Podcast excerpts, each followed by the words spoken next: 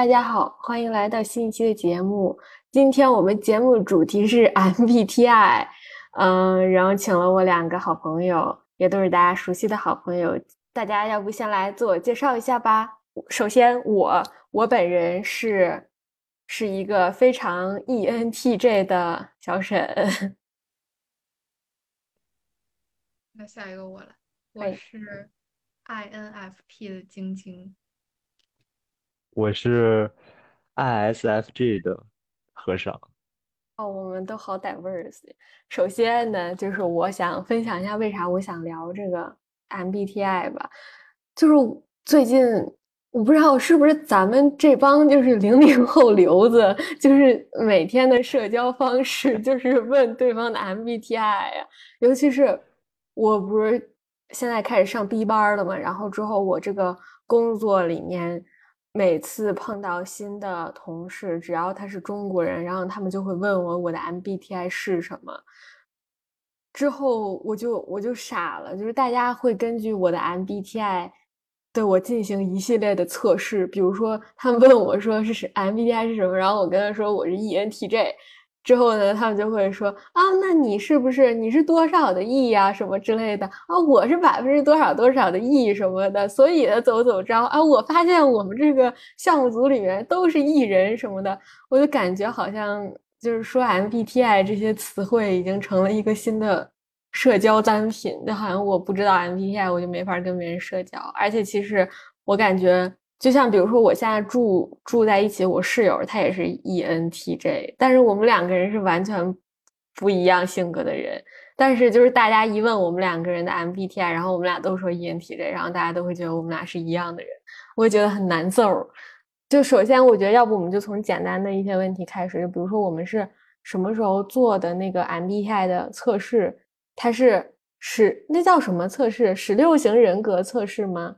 反正他就是一共有一百六型职业人格测试，哦耶！反正就是有一百多道题，你就选，选完了之后呢，就给你结果，感觉就是一一种量表吧什么的。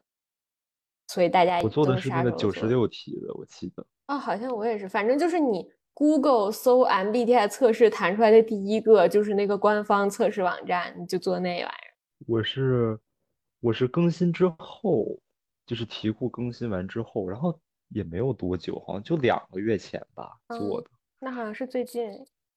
对，很近，因为之前之前大家一直在说，然后我也没有我也没有很想就是去做，然后后来有一天实在闲的没有事儿干，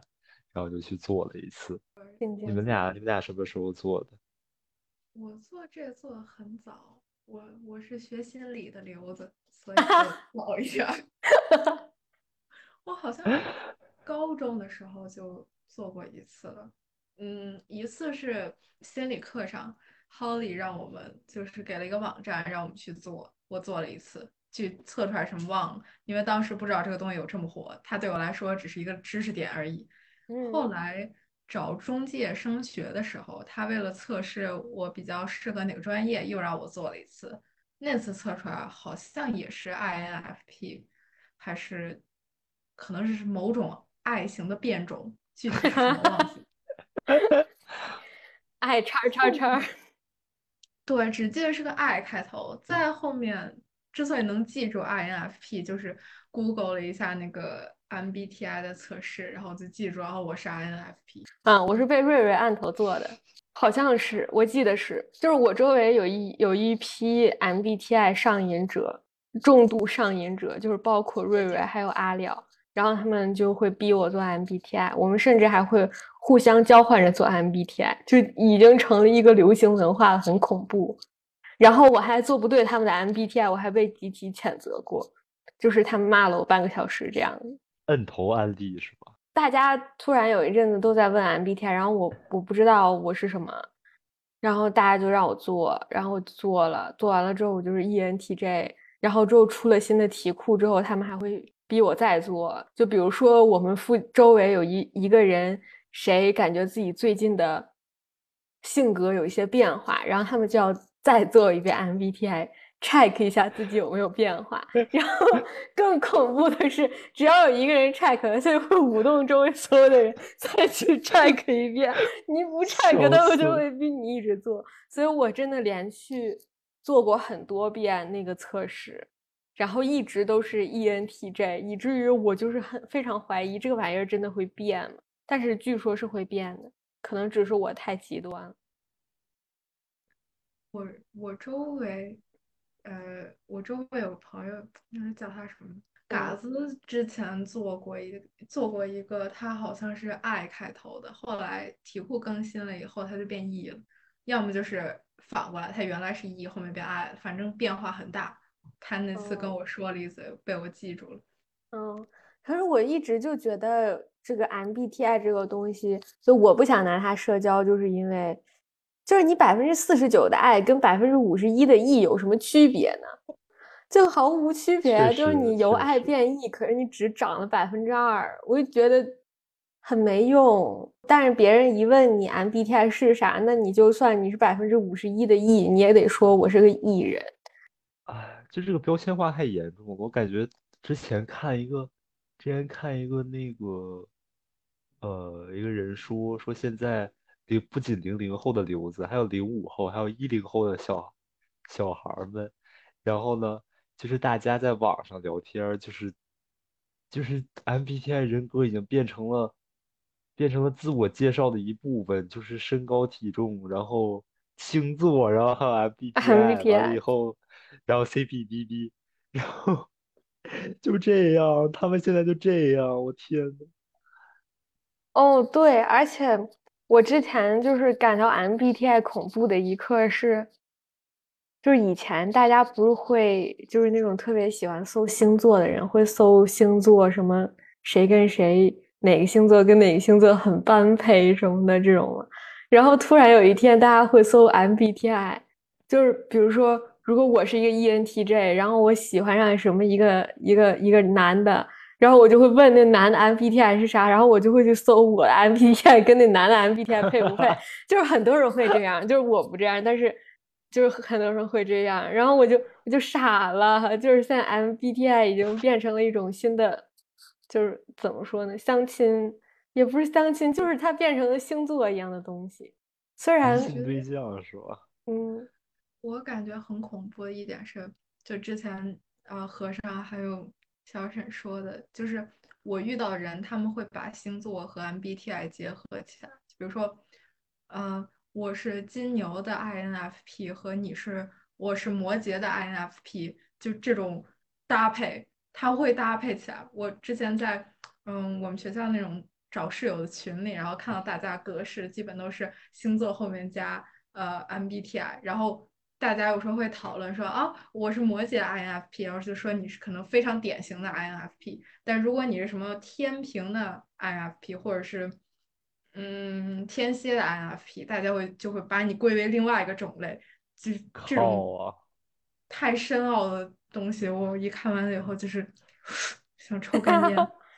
听起来感觉可以做一个做一个什么 project 之类的东西，要不然你以后研究生研究生的论文就写这个，太可怕了！我心理学流子的新方向。对对。而且我，但是我之前就是碰到过那种聊 MBTI 挺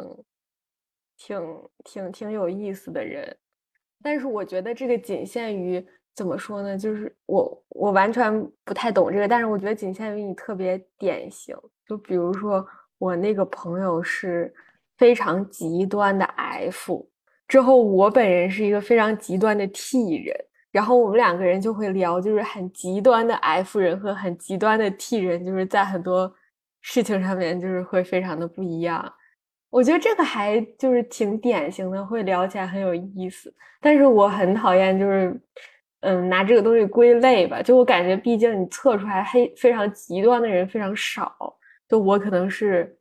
那个比较少的、比较极端的，然后他是另外一个比较少的极端的人。但是别人的话，我觉得大家可能都趋近于就是中间的那个值，所以就是拿那个聊，我就觉得很没意思。你上来就就你是啥，你是啥，而且哦，贼好笑的是，我前两天那个项目碰见了一个，就新来了一个女的，然后那女的呢。贼巧跟我住一个楼，然后我们俩就一块儿回家，然后一块儿回家呢，他在地铁上就问我 MBTI，然后之后我就说啊，那你是啥 MBTI 呢？现就是变成了一种怎么说呢，就是大家不敢宣之于口的秘密一样，就是他问我说我 MBTI 是什么？然后我下意识的会问他说啊你是啥？然后他就说啊你在说你是啥？然后我就懵了，就是这个东西 难道一定要就是我先说完再你你再说吗？就有一种就有一种那个地下情报接头的感觉，我得接了上半句，然后你才能接下半句。而我就感觉如果碰到这种 MBTI 研究专家，他们会不会就比如说？我我是 ENTJ，然后我不知道就是哪个 MBTI 最讨厌 ENTJ，但是如果他恰巧是那个 MBTI，他会不会就觉得欧莫欧莫欧莫这个女的就是 就是我我不知道我不知道会不会有这种，但我很害怕就碰见这种的。天呐，我觉得我觉得我觉得这个确实有点就是有有有点超过这个量表本身本身的一些东西了，就像。就像那个之前静静说的星座，还要把这个结合起来，我我都能预见，可能不不远的未来，大家以后的时候可能就要拿着巨大一张表，然后去查表了，真的太可怕了。哦，但我不理解为啥静静的那个留学中介会做 MBTI。嗯，那个时候就是 MBTI，它还不像现在一样特别火。然后它只是一个在众多呃性格测试里面比较，嗯，分支比较细化的一个测试，就是嗯，比如说它可以测出来你是偏向 I 还是偏向 E，可能偏向 E 的人你比比较适合去做一些前端的工作，偏向 I 的人你可能适合去做一些后端的工作，像嗯 I 人他可能有有的人他。不太喜欢跟别人打交道，那我中介就觉得，如果你是个特别特别典型的爱人的话，把你去啊弄到去读商学院，去天天 networking，那肯定是行不通的。嗯，我其实觉得这个他当时让我做这个测试还是挺明智的，就是起码能让我自己有一个明确的地位定定位。那你们俩都，你跟和尚都是爱人哎，我不觉得你们两个人很爱人，就是如果按大家的那种分类定义的话。那大家对于爱人的分类是什么？我觉得大家现在已经把爱爱人当成了 social anxiety，就是好像成了自闭症了，已经。对，就是好像你是爱人，你就特别恐。嗯嗯。但你要说我完全不恐，好像也不太对。嗯，我觉得晶晶属于那种 爱爱中带意，就是。就是如果一个艺人带你去社交的话，你就会，你就会，嗯，反正就是会自如一点儿。我不知道，不，哎。呃，我也是，我必须有一个，我必须有一个艺人朋友。哎，瑞瑞跟你们说了吗？我昨天还是前天，昨天前天，然后呢，被被瑞瑞带去的一个八人的局，简直就是爱人地狱。对。简直就是爱人地狱。对，就是他跟那个呃瑞瑞，还有他男朋友，还有雷卡多，还有然后还有那个 Messi 他们一块儿在北京打德州打德普。你知道我听到这个我想到什么？就是我跟和尚都是爱人，瑞瑞是艺人。原来我在北京的时候，我是瑞瑞的舔狗，就是。义爱结合，现在我不在，和尚就沦为瑞瑞的舔狗。我已经不再是 瑞瑞所说的跟他 MBTI 最相配的。哎，但是但是你你会打德州吗？我怎么我之前我不知道。我不会啊，所以我去当荷官了，我去发牌去了，性感荷官发了一晚上牌，我天！发牌，真的是。那真的好，又没有参与感，然后又又很那个。自闭，因为没啥认识的人。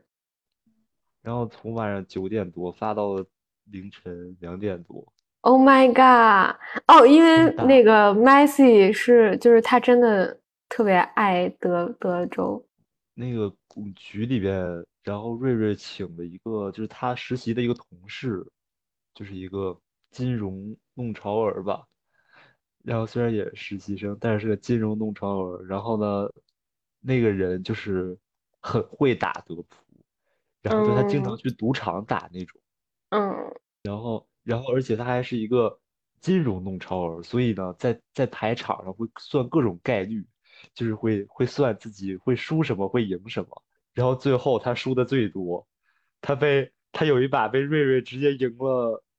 被直接被赢了一百多还是两百多。但是但是好像瑞瑞就是或者就是那个大哥经常去高端局看不懂他们怎么操 作，然后 就是菜逼嗑高手，知道吧？然后 打一个简谱归真。对对，然后最后那个大哥掰进了四手，然后最后就输的只剩一手半了，好像。然后对，反正大概那个那个场景就是爱人地狱。我觉得我可能一晚上也没有说很多句话吧，但是大但是八个人局真是对我来说 too much 了。主要我只认识瑞瑞一个人，我其他所有人一个人都没有见过。我也觉得这个就很那个，而且那个场上虽然瑞瑞她男朋友也是个爱人，但是他是瑞瑞的男朋友，他肯定会更照顾一点，你肯定就你肯定就就就很惨，你你你那天晚上肯定我都可以想象到。还但是还好，大家人都很好。确实，但是一桌就只认识一个人，我觉得一个艺人心里也会，嗯就我感觉，就是比如说我跟别人说我是一个艺人，然后呢，如果有那种特别喜欢研究 MBTI 的，他们会问我说我有多 E，然后我就会跟他们说我差不多百分之八十的 E，他们就会觉得说我是一个，嗯，就是充无无时无刻都充满社交能量，然后没有朋友就活不下去，没有我不喜欢去的局的那种人。但其实我好像也不是这种人。然后就是比如说我去一个八人的德州局，然后那个局里面除除了其中一个朋友，剩下六个人我全都不认识，我也会很紧张，很很很尴尬，很焦虑。但就是没有人会觉得，就是没有人会默认我会紧张，因为他们觉得我特别 E，我应该无时无刻都能 E 得起来。但其实也不是这样吧，就我其实也挺紧张的，如果去那种局的话，就其实也不知道说啥。其实我觉得你和 普遍意义上的 E 还是有挺大区别的。我觉得可能大家觉得的 E 是，嗯，他喜欢社交，也享受社交，然后你把他搁到人堆儿里，他能就是很嗨。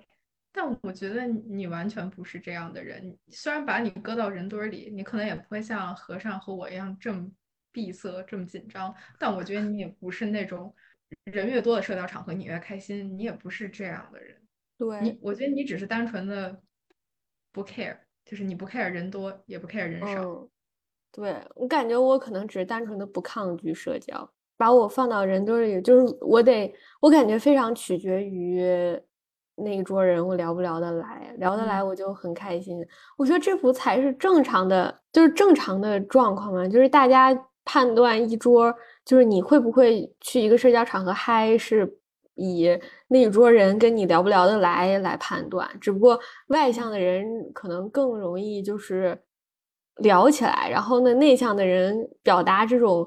遇到了投缘的人的这种开心的心情，可能会更内敛一点儿。我我以为是这么判断的，然后但是大家现在就变成了，就是我只要我我只要去一个社交场合，就是大家可以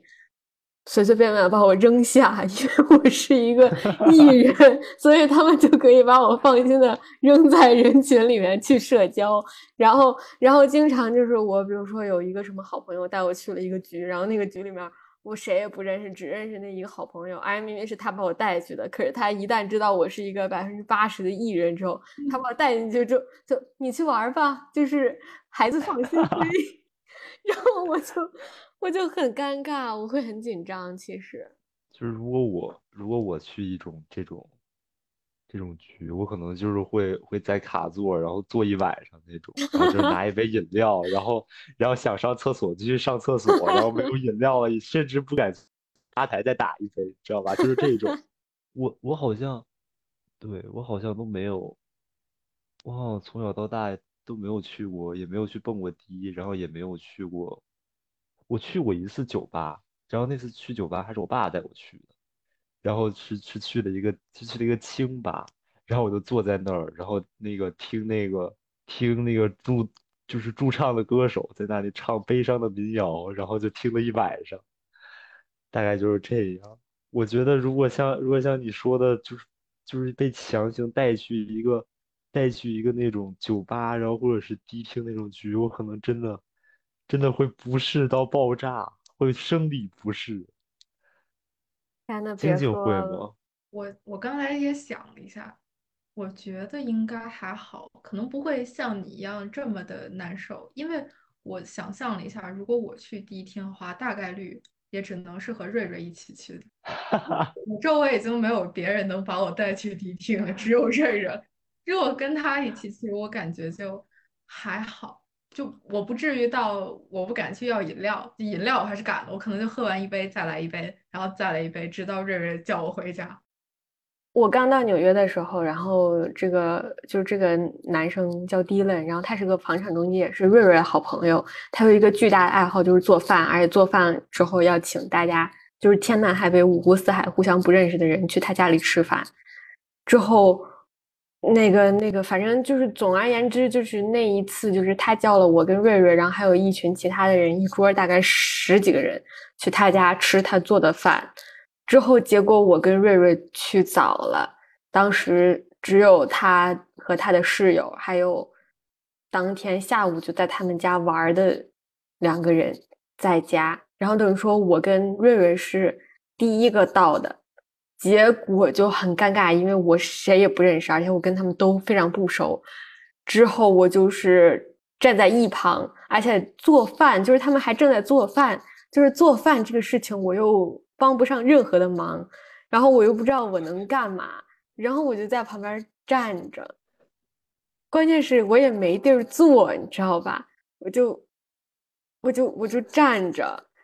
之后他们还就是因为谁都互相不认识，然后还要互相那个自我介绍啥的之类的。然后之后呢，嗯，大家都就是有一些非常 fancy 的外号或者英文名字，然后别人问我叫啥，说我就说我叫沈思雨，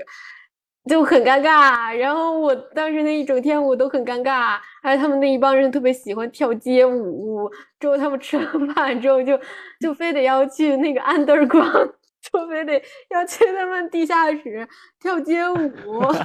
然后之后我又不会跳街舞，他就非他们就非得让我们这些不会跳街舞的人当那个评委，然后之后呢，我们就要在他们那个 battle 完之后就 one two three judges，然后我们就要判谁赢，然后我就我就觉得是我完全不喜欢参与的 活动，而且我跟大家也都不认识，而且我也完全不懂街舞。我就超级尴尬，我那一整天都非常的不自在，但是我又我又在那儿坐着，我感觉我那一整天就是就是个爱人，就没有人知道我是一个艺人，所以我就觉得就是就是你非得问我是不是就是艺人，我就只能说我是，但其实我好像我很多场合我也很很不自在，然后一想到那个场合，我现在还会脚趾抓地，反正自此自那次之后，我再也没有去过那个人家里吃饭。好像对，就没去过。但是后来瑞瑞常去，就是每次瑞瑞问我要不要去的时候，我都说不了，谢谢，不去了。我就再也没去过，真的。嗯，其实我感觉取决，呃，你是否是爱是义，其实很大程度上面也取决于你跟这个社交场合的主题的相关性。比如说，你跟这个社交主题的场合是做饭，你跟他没什么关系，你也不会做，你只会吃。所以你就只能站在一旁。但如果比如说这个社交场合是什么读书会，那你肯定心里是会更加自信，而且你有更多话想说，你就会变成艺人。我也是这样。嗯，我记得我去纽约找你玩的时候，好像误呃被拉进了一个狼人杀群，狼人杀的局。我玩狼人杀可以说是玩非常之菜，所以我整整个晚上。就一直坐在那里，然后后半场变成荷官，然后前半场我我真的不知道说什么划水，甚至还要被，呃对，甚至要被小戴暗戳戳的 Q 说最讨厌划水的人了，说 对，但是如果比如说我在你说 Dylan 的那个场合里，我可能会甚至比我一个爱人可能会比你沈思雨一个艺人。表现的要好一点，因为这个场合它和我有更多相关性。我会做饭，所以我会帮忙。我能在整个社交的事件里面，我能做出贡献。对，我就记得我当时开始开饭之前，我真的啥也不会干，然后我只能只能在旁边喝我的长岛冰茶。我就我在旁边喝饮料，嗯，然后大家就是就是帮忙什么之类的，而且我觉得就不会做饭的人在做饭这方面就完全，你就你也不知道干啥，就别人就是一看就知道在哪个地儿要搭把手，但是我就不知道人家做饭步骤，我就完全不知道咋搭把手，我只能坐在旁边喝我的长岛冰茶。但幸好后来就是大家人都陆陆续续到了，就是起码还可以。跟其他人聊会儿天儿、社交啥的，就是另外那一帮人，我就算不认识，坐着聊天儿，我肯定都会更自在。就比起要我帮厨啥的，尤其是帮不认识的人的厨，我好像可能只会帮瑞瑞和我妈的厨。然后，然后我就我就我就觉得当时后面来了人，然后虽然那些人都是陌生人，但我心里就是。感谢上帝，就终于来了一个一些人，大家同样不会做饭，坐在那儿聊天儿，我会反而会更开心，就开心很多。我觉得，因为我看就是说，爱人和艺人的定义，并不是呃喜欢社交或者不喜欢社交，或者是喜欢人多的场合还是不是人多的场合，就是呃，我看定义是说，如果你是个爱人的话，呃。就是在爱人的心里和世界就有一条线，就是我是在世界之外的，然后就是世界上所有的东西，然后和我中间就是一定是有那么一条线，然后很少会有人可以，很少会有人可以跨过这条线，然后呢，呃，就是到我这边来，然后但是对于艺人来说，这条线是不存在，就是他们就是在这个世界，就反正反正这条对我是确实是是没有错的，就是我觉得。呃，可能，可能就是正常的社交，我也我也可以做，但是我可能和所有人说话都要保持一个非常安全的社交距离。如果不熟的人，就也不会去开玩笑，然后也不会去说，就是我认为超过了陌生人应该说的话。大多数，就算我说了自己不想说的话，大多数也都是客套或者是恭维，这样很难去很难去越过。就是我和世界中间这条线非常难。嗯，我觉得你这个定义还蛮准确的，就是本人和世界的边界感。可能艺人就是比较跟世界没有边界感，比较沉浸式的，就是艺人就是活在这个世界里。静静有什么看法吗？对于这个，对于这个这个定义，我觉得挺妙的。我觉得很妙，嗯。我之前就是他们总说艺艺人和爱人，然后大家就是，我觉得大家都是在定义社交这件事儿，而且都是在定义，比如说艺人社交不需要能量，然后爱人就是需要用能量花一些能量来社交什么的。我感觉不是这样的，所以我就一直对这个很存疑。但你这个定义好像就，反正对我来说更贴切一点。但这这这，咱也不知道是不是官方定义啊，咱就是自己理解，咱们就是 disclaimer。笑死了。那官方的定义好像是，我不太确定啊，但我感觉是那个 E 是 extrovert，然后 I 是 introvert，是吗？对对，就是 E 和 I 是 extrovert 和 introvert 缩写。然后我记得官方定义好像是说。就是你的能量是从自身获取的，还是从外界获取的？好像他们官方对于 extrovert 定义就是你更能通过向外社交，或者说跟其他人相处的方式获得你的 energy。然后 introvert 好像是你更能通过，就是比如说自省、独处，或者就是你的 energy 是从你自己。就是你自己内心出来的，而不是说跟外界获取的。嗯，这种这样听起来，明明好像 introvert 是更内心强大的人类，不知道为什么大家来说并不是这样的。我还是就是虽然我我更喜欢安静的地方，但我还是更喜欢和朋友一块儿，就是找个安静的地方，不喜欢一个人 待着，我之前真的会死。我之前听那个随机波动，然后呢，他们就是那三个女的，好像就是有两个人都是爱人，然后他们形容这种爱叫窝里意，就是 只跟自己的好朋友、还有对象、家人什么之类的特别意，然后走出这个特别特别小的熟人圈子之后，就变成了彻头彻尾的爱人。他们管这个叫窝里异。可能就是可能就是和世界那条线没有没有那么，并不是一条很实的线，就是朋友们只要跨过这条线，就是还能再到还能到世界的另一边，然后他们来完了以后就可以回到世界去。嗯，就是朋友带着你手牵手一起跨了一条线。对，是的。我刚才一直在想一个问题，就是在和尚说他对爱和一的定义的时候，我突然想到。就是我很喜欢的一个歌手叫陈绮贞，然后，嗯，之前有一个 UP 主，他专门做了一期陈绮贞的节目，然后弹幕上面很多人就说是陈绮贞是 INFP 的天才，我我我刚才就一直在想，我说为什么 INFP 的人会更喜欢陈绮贞？就是喜欢陈绮贞这件事跟世界和我的那条线到底有什么关系？为什么陈绮贞是 INFP 天才呀？INFP 不是就是大家对 INFP 定义是啥？我我是 INFP，我也确实喜欢陈绮贞。但是我是 ENTJ，我也喜欢陈绮贞。嗯，我感觉我我我对爱的定义可能跟和尚不太一样。我觉得爱人他们比较嗯有一个擅长技能叫 introspective。这这个词应该怎么翻译？就反正意思就是说内省，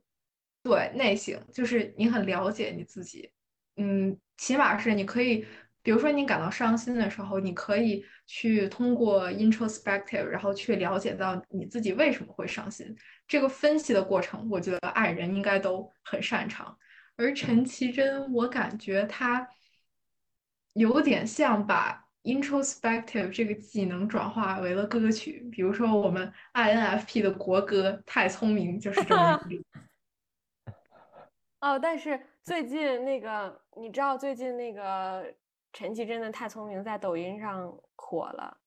然后之后我就突然不爱听了，因为现在全世界都知道了陈绮贞，我感觉陈绮贞。比起是 INFP 天才来说，应该是我们这些文艺逼的天才。他之前，我就像那个，就好多以前听那个什么，就是咱简中的那些乐队的那帮人，就是他们那个什么想去海边什么的那个歌。然后之后呢，之前就有好像我也不知道是谁的。是。然后之后呢，之前就是好多这帮人就是玩乐队的就爱听。然后自从那首歌火了之后，他们就不爱听了。我觉得这就是对我我听陈绮贞的《太聪明》是一样的。自从他现在在抖音上火了，我就，尤其是就是他他们会配那种就是《太聪明》配的那这个 BGM，往往配的是什么样的视频呢？就我为两位不太看抖音的人形容一下，基本上就是那种，嗯。非常敏感细腻，然后呢，嗯，有的时候你觉得可能会稍微有一点点矫情的女生，然后呢，就是在自己一个人偷偷伤心难过的时候，哎，她的男朋友出现了，那个察觉到了她内心的脆弱、敏感、细腻。比如说，我今天因为你没有洗袜子，然后呢，我偷偷生气，但是我就觉得这个事儿是太小了，所以我没有跟你说。但是我在我自己一个人就是在想这些破逼事儿的时候，我的男朋友发现，哦，是已经是因为我今天没有洗袜子，然后呢之后呢，过来主动承认了错误，并且就是呃进行了一系列的这种就是呃洗袜子什么或者是哄你的这种举动。然后一般这种情况下，BGM 配的是陈绮贞太聪明。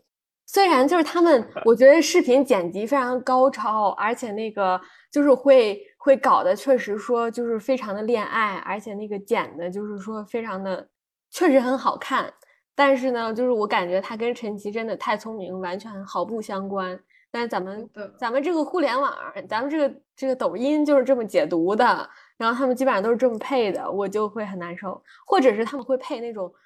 女性成长向的，就是那种什么女生一个人，漂亮女孩一个人旅行什么之类的，然后呢在海边啊走，然后呢配一个那种忧郁的回头，然后呢 BGM 是陈绮贞太聪明。哇，好，因为我不刷抖音，所以它被污染了，我也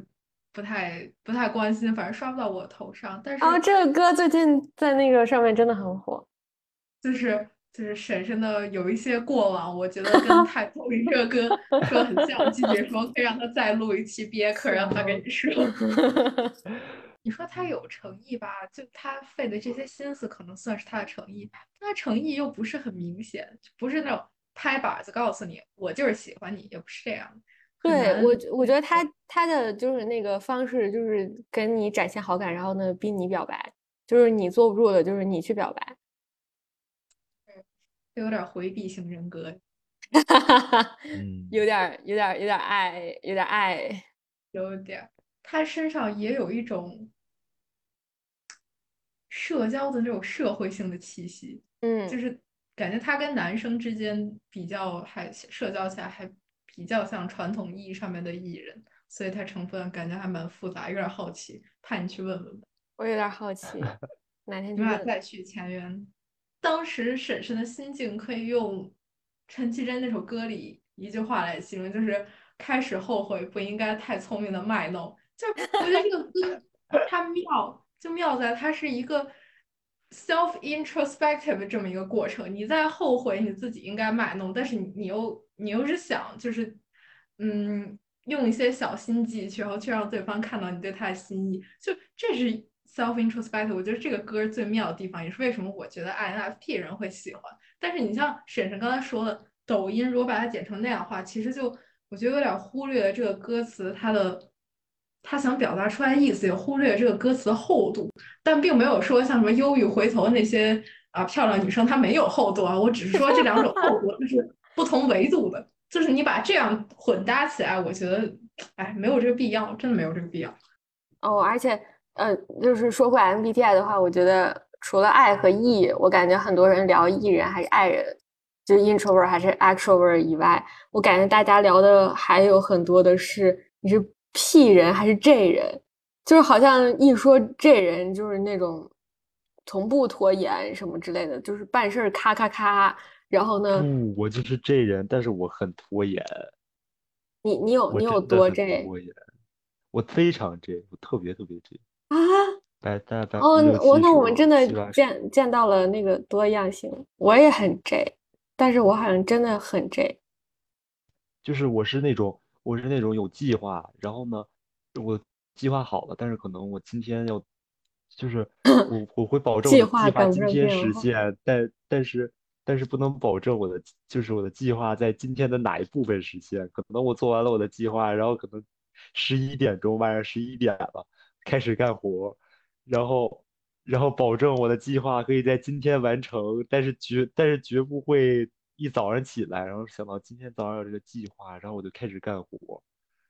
那我觉得你已经，你已经很 J 了吧？因为我觉得咱俩都有一个 J 人通病，就是比如说有一个大 deal，然后我们不可能就是在最后一天才交。哦，是的。就我们可能会在最后一天交，但我们不可能在最后一天写完。是我至少要提前一天。我也是，就是就是把 due 给自己提前一天，然后对我也我也是这样，但是我可能就是如果光从那个测试结果来说的话，我应该比你 J 很多，因为我好像百分之九十六还是九十几的 J，就是我我是个超级 J 的人，但是反正我感觉就是如果大家非得说 J 人有啥通病，我觉得就是这种我们这种特别 J 的人就是这种毛病，就是要非常提前的做完。是的，甚至。甚至我觉得我高中的时候就是就是更加极端，我会把我的我会把我的表调调往前十五分钟啊，就是我会把家里的表所有所有的表都调前十五分钟，这样才能保证我做什么事都不会迟到。我去，我没有这种破毛病。但是后来我后来好了，就是后来我会我会掐着就是掐着点儿，就是知道自己做什么都需要多长时间。就是当时大家大家都在北京的时候，就是我不迟到，原因就是我甚至可以掐到，比如说我从哪儿坐到哪儿，坐地铁需要多长时间，然后走路需要多长时间，然后然后这样就可以非常精准的出门，然后非常精准的到约定的时地点，在约定的时间上。嗯，但是我确实我也从来不迟到，虽然我不会就是这么精准的掐，但是我基本上不迟到。这种时候是不是我们要审判一下晶晶？对他，他听他现在他是他，反正他是会迟到的人。我所以 J 的相反是 P 是吧？嗯，对，对是的，我你你我有多 P？我是那种，我我也不知道我有多 P，但是听你们描述来看，我感觉我还挺 P 的。我是那种，我是那种，比如说明天有一个午夜的 paper 要交，我可能今天才会动笔。我是这样的人。不可能，绝不可能。绝对不可能，就是我会死的，我可能提前两天就要就要开始就要开始失眠了，如果这样。对对我，我也会就是根据工作量来判，比如说你要跟我说明天有个二十页 paper 要交，我也不会拖到今天才开始，但我肯定会能拖多晚拖多晚，但我也会交。所以婶婶之前她跟我说她那个要准备她 honor thesis，她说他提前两个月就开始准备，我当时就是一个震惊的状态。哦不，那个是 proposal，like 哦那个 proposal 只用就是大概基本上就两三页而已，但是 honor thesis 他妈五十页，然后我们其实到明年五月份才最终丢，然后我现在已经开始开始在就是看看书了。这这这种对我来说就是完全不可能。我甚至我下周三要交一个，嗯，大概要写三千字一个蛮重要的一个，嗯，学术会议的一个 proposal，三三千字左右，也不算 proposal 吧，反正就是你要呈现给别人看的这么一个东西。我现在一笔没动，我也没开始想，就我是这种人，但我肯定有会交的，就还没到着急的时候。我去，哎，那你会那你会那做计划我应该？在你这种时候，我应该已经睡不着了。我我会做计划，我心里大概有一杆秤，就是我拖到什么时候最晚才是那种我真的不能再拖，再拖我就要交不上。了我有我是有这么一个哎衡量。那你会有什么 to do list 之类的？就是你会写列出来吗？对的，我会列出来。如果事情太多，我就会列出来，多哦，到已经要十几项，我用我的脑已经记不住了。但一般十项以内的事情，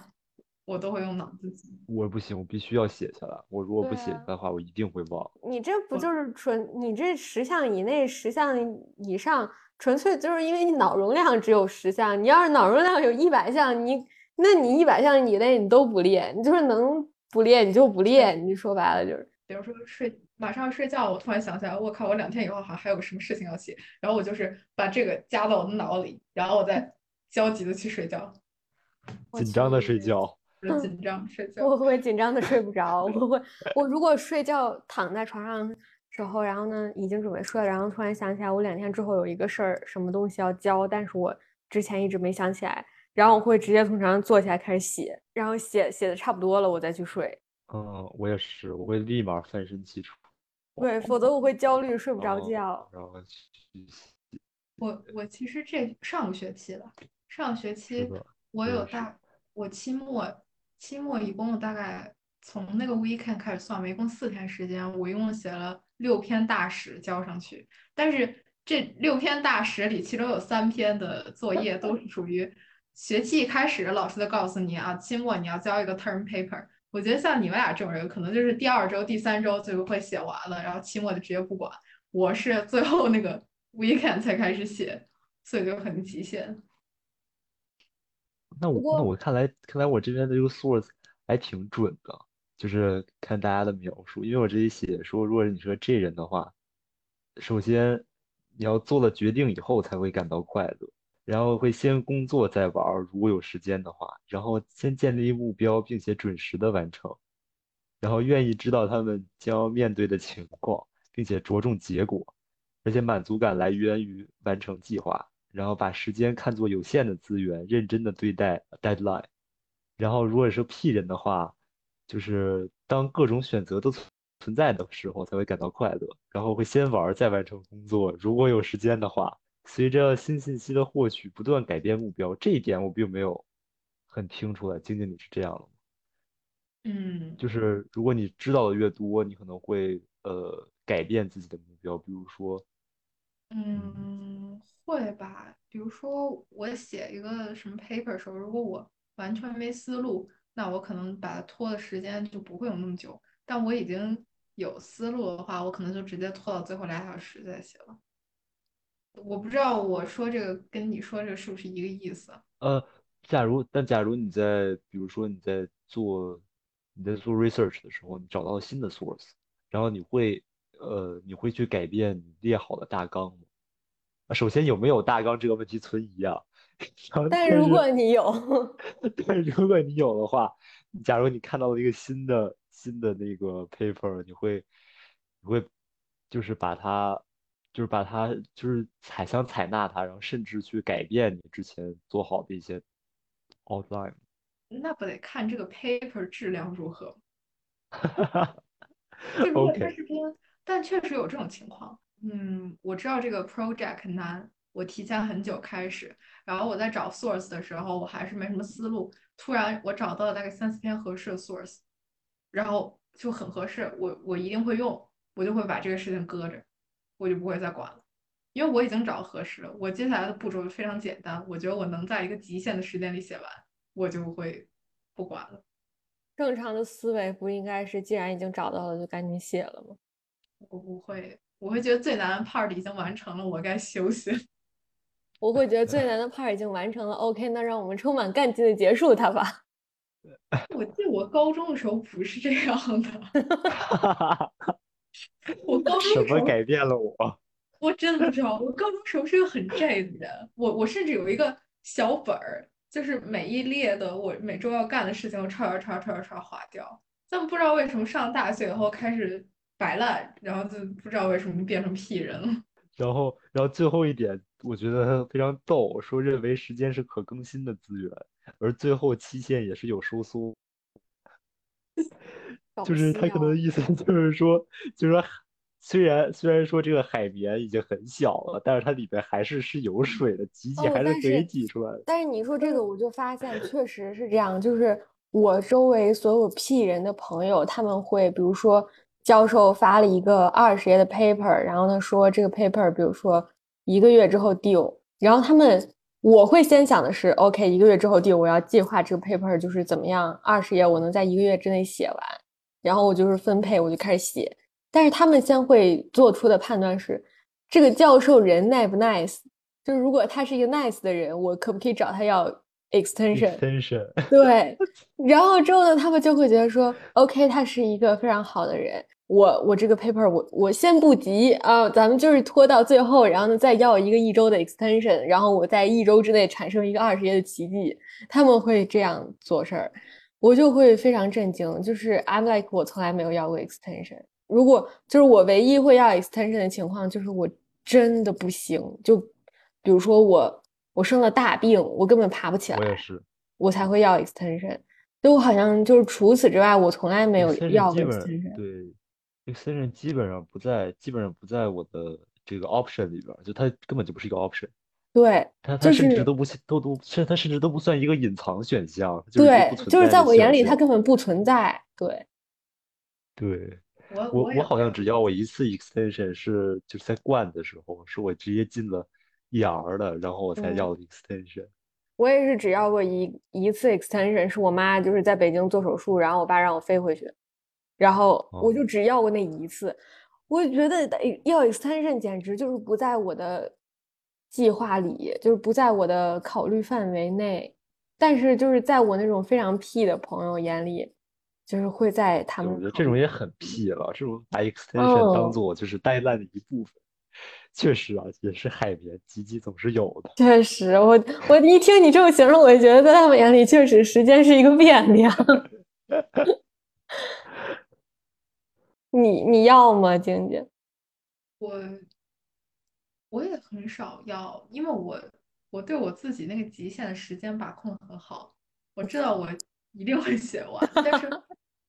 我可能我要的也很少很少，就我一般都写得完，唯一几次要可能是比如说 final 的时候，它实在是时间撞在一起了，我没有办法在十分钟之内在这个楼考完试跑到那个楼，我就会跟他说你要必须给我 reschedule，或者是我没有办法在同一天之内给他交三篇 paper 上去，因为有的 paper 它是它是限时的嘛，它 proposal 是什么 proposal？它的 prompt 是前一天才给你，或者当天才给你，你必须限时写完，所以那种时候我就会要，但我也不会说像婶婶说那种屁人朋友就把 extension 当成 deadline。但是和尚刚才说他觉得这个还挺准，所以你们是觉你们觉得 MBTI 它整个是一个准的不不不，我我不是说那个，我不是说这个测试很准，是这个分析写的还挺准就是你待会儿可以把这个 source 发给你们。source，但是它是，它它它只是一个知乎文章，但是它但是它写的确实很准，我嗯觉得。其实我是觉得，嗯，他那个测试，然后配合分析实用是准的，就是他是让我会觉得说，反正有道理的。但是我我只是不喜欢大家用 MBTI 社交，就像嗯比如说我是狮子座，然后之后呢，你要硬看就是我的什么上升、什么月亮、什么这个那个的，反正我星座不是很确实完全不懂。但是就是比如说你要看我的这些，就是狮子座，然后我下面又有很多很多那种 subcategory 什么之类的，然后呃，我我会觉得说，其实分析的蛮有道理的，是准的。但是我就不不喜欢，就是比如说别人问我说啥星座，然后我说我是狮子座，然后他又会说 OK 啊，那你就是一个非常强势的人。我会不太喜欢这样子，就是你问我什么，然后你就会拿那个这一类人里面最标签去贴，对最明显的、最或者说最普遍的那个标签往我身上安，我会觉得压力很大。就是我我我不一定是这样的人。这个确实就是很标签化。我觉得但凡就是有有这些，就是告诉你你是一个怎么样的人，不管是星座也好，或者是这个这 MBTI 也好，就是已经告诉你了你是一个怎么样的人，就是把人归类吧算，然后就会就会标签化。我觉得很很不可避免这个东西。嗯，嗯，就我感觉他们分析是，就是他那个题，然后加上那个分析，我觉得是对，很有道理的。本身这个东西是是可以的，但是就是大家会为了为了自己理解，或者说为了简化，然后去标签化这些东西。对，晶姐刚才想说啥？觉得它不光是标签化的问题，它，我觉得之所以就是审说呃会出现审审说那种情况，是因为我们很多时候只考虑了极与极的这个情况，就是它很扁平，就是要么要么你是爱，要么你是嗯，哦，要么你是 E，就它只有两个极端。但是其实还还有还还有很多人，他其实在我百分之四十九的爱和我百分之五十一的 E，那这种人他应该如何在 MBTI 这种大环境下生存？他该如何苟活？对对对，说白了就是说白了就是它是它是一个它是一个有有量，它是一个旋钮，它并不是一个 switch，它并不是不是一就是零。是个 spectrum。对，嗯，而且就是就是我感觉大家一说起 MBTI 什么的，就是这样，就是我说我是 ENTJ，然后他们就可能说 OK，那你呃，你你交朋友你就应该交什么呃什么 ENFP，然后你我瞎说的啊，我不知道是不是，然后就是你你找你找对象你就 OK，你就应该找 ENFJ 啊，你那个什么什么你就得应该找一个那个。然后你你们 ENTJ 你们都是什么什么的类型的人，然后我就会觉得说，这样就很就是好像我生活的方方面面，然后都被这个 MBTI 控制了。然后嗯，然后呢，我好像就比如说我我如果我一个 ENTJ，然后呢，可能就是跟我比如说最不对头的是 ISTJ，然后呢之后呢那个。那个我，但是我跟 ISTJ 就是其中有一个我命中注定的好朋友，就是 ISTJ，然后大家就会说啊，你们怎么会玩的那么好呀，什么之类的，我就感觉这个就很很不不舒服，就是大家会先用这些东西判断我的生活，然后我的哦交友，而不是说判断我周围的这些人，就是把他们当成一个个人来判断，就就好像。大家在在在那个配平，就感觉有一种学化学的感觉。我其实觉得它是它是一个很好的工具，可以用来了解自己。但是你如果把它当成一种嗯去判断他人的手段，我觉得就没有那么有说服力，嗯他就失去了这个测试本身的那种公信力的感觉了。对，就而且就是像之前，比如说我们那个我跟晶晶，我们两个人背地里偷偷骂瑞瑞的时候，那个我们俩就会说说啊，那个就是最最就是听起来最难受的就是瑞瑞说啊，我我他他是什么 MBTI 来着？E E E N F 不知道，反正就是他说他那个 MBTI 呢，就是我最懂你们这些那个 INFP 了。你是 INFP 吧？对，他就说哦，我们这个我们这个 MBTI 就是最懂你们这些 INFP 了，什么之类，你们 INFP 都是这样的。然后就是听到这种话，作为朋友心里肯定就会不舒服，就是凭凭什么就是你就觉得说，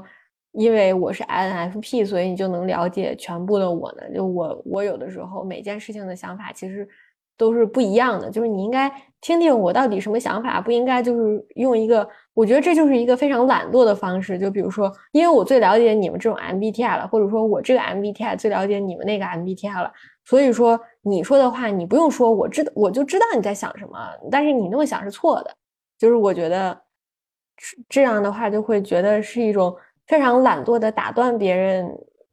话的。方式就是，反正对于听的那个人，就是信息接受方来说，是这个感觉，嗯，所以有的时候我会觉得说，那个大家拿 MBTI 社交，我会觉得有点有点那个，尤其是因为我周围的人就是都是这么社交的。我感觉瑞瑞他可能就是觉得像他是 E，我是 M，所以我们俩搭配起来就是像男女搭配干活不累一样。但其实，嗯，每个人他在。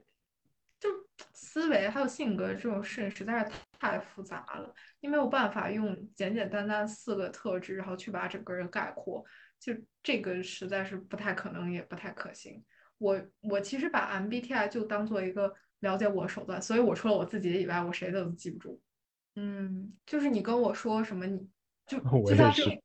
社交性的问句，就是问你 MBTI 是什么呀？就如果对方跟我说说了一个什么 INTJ，这个对我来说就是四个杂乱无章字母组合在一起，跟我就我没我也没有办法跟他接什么而已。我只能说哦，我是 INFP，就没有什么理由可以继续再谈话，因为我什么也不懂。Yeah，我也是，除非就是我之前就是碰到我我现在这个室友的时候，他问我 MBTI，然后我说我是 ENTJ，他说。他也是 ENTJ，我就会说啊，那你也是。我之前从来没有碰到过 ENTJ，就是除非你跟我一样，我会觉得好像可以聊两句，别的我就不了解，完全就不会聊，我就只能哦哦，你也是这个，呃，你是哦，原来你是那个呀，但是我其实也不知道那个是是是哪一个。其实我感觉，嗯，大家可能其其实我感觉 MBTI 和星座本质上面。并没有什么太大的关系，呃，不是，sorry，并没有什么太大的区别，只不过它是相当于把星星座细化了而已。就是你是一个内向的摩羯，你是一个外向的摩羯，你是一个懂得时间规划的摩羯，和你是个不懂时间规划的摩羯。当然，如果人遇到一个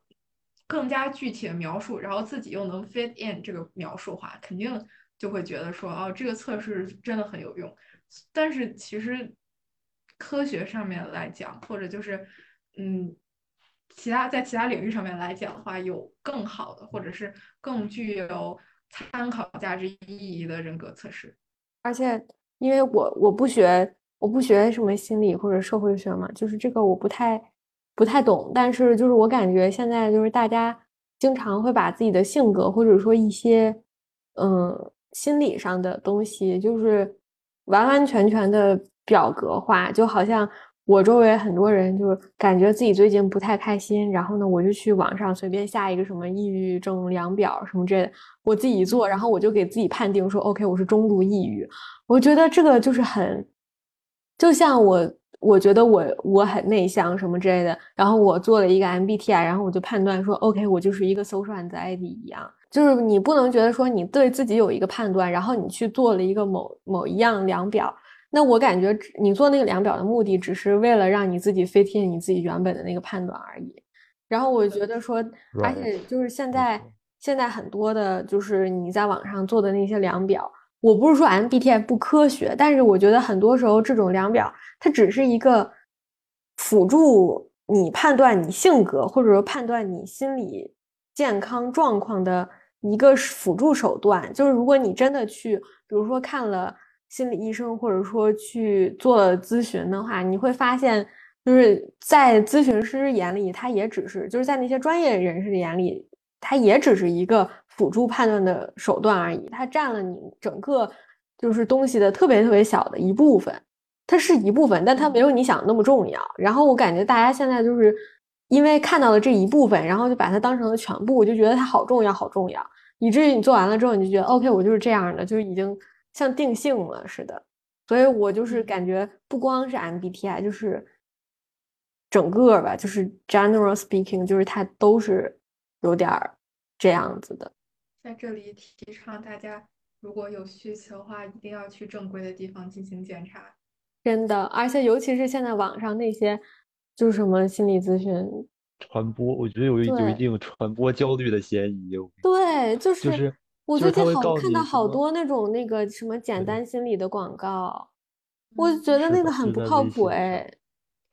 什么什么那个微信上，然后还有什么 B 站上，什么这是全球都在用的情商测试，最准的情商测试，还有什么那个啊、你有你有焦虑症不？你有抑郁症吗？上来就是就是这个，嗯，然后然后就是打广告这种，我觉得真的挺那啥的，真的还是去医院挂个号，对吧？反正有医保就十块钱，没有医保就五十块钱。然后呢，医生，对吧？医生还会问你，他量表只是其中一部分，他还会问你一些这个啊病理上的东西。然后，而且而且，就算说量表得分很高，或者量表得就是得分很低，那它也只能体现当时的一种状态，并不能就是并不能给你下判断说你一定是这个，它肯定是一个嗯结合起来的东西。嗯，就我感觉就是 MBTI 的，虽然就是我们骂了这么半天，但是我感觉这个 MBTI 测试它最开始的宣传让我觉得非常好的一点就是它会有意的告诉你说你的 MBTI 是可以变化的，就是这是一个会随着你的经历和成长变化的东西，因为性格或者人格就不是一成不变的，所以它就当然它肯定也是一个就是嗯。嗯，就是一种营销手段吧，就是这样可以反复的诱惑你点进那个小破网站。但是呢，就我感觉它这个，就是它这个说法本身就让我觉得比较正确，就是它是一个会变的东西，你不要觉得你做完了这个，你就是我这辈子就是个 ENTJ 了或者怎么着。那我们这一期节目就到这里啦，拜拜。拜拜，拜拜。拜拜。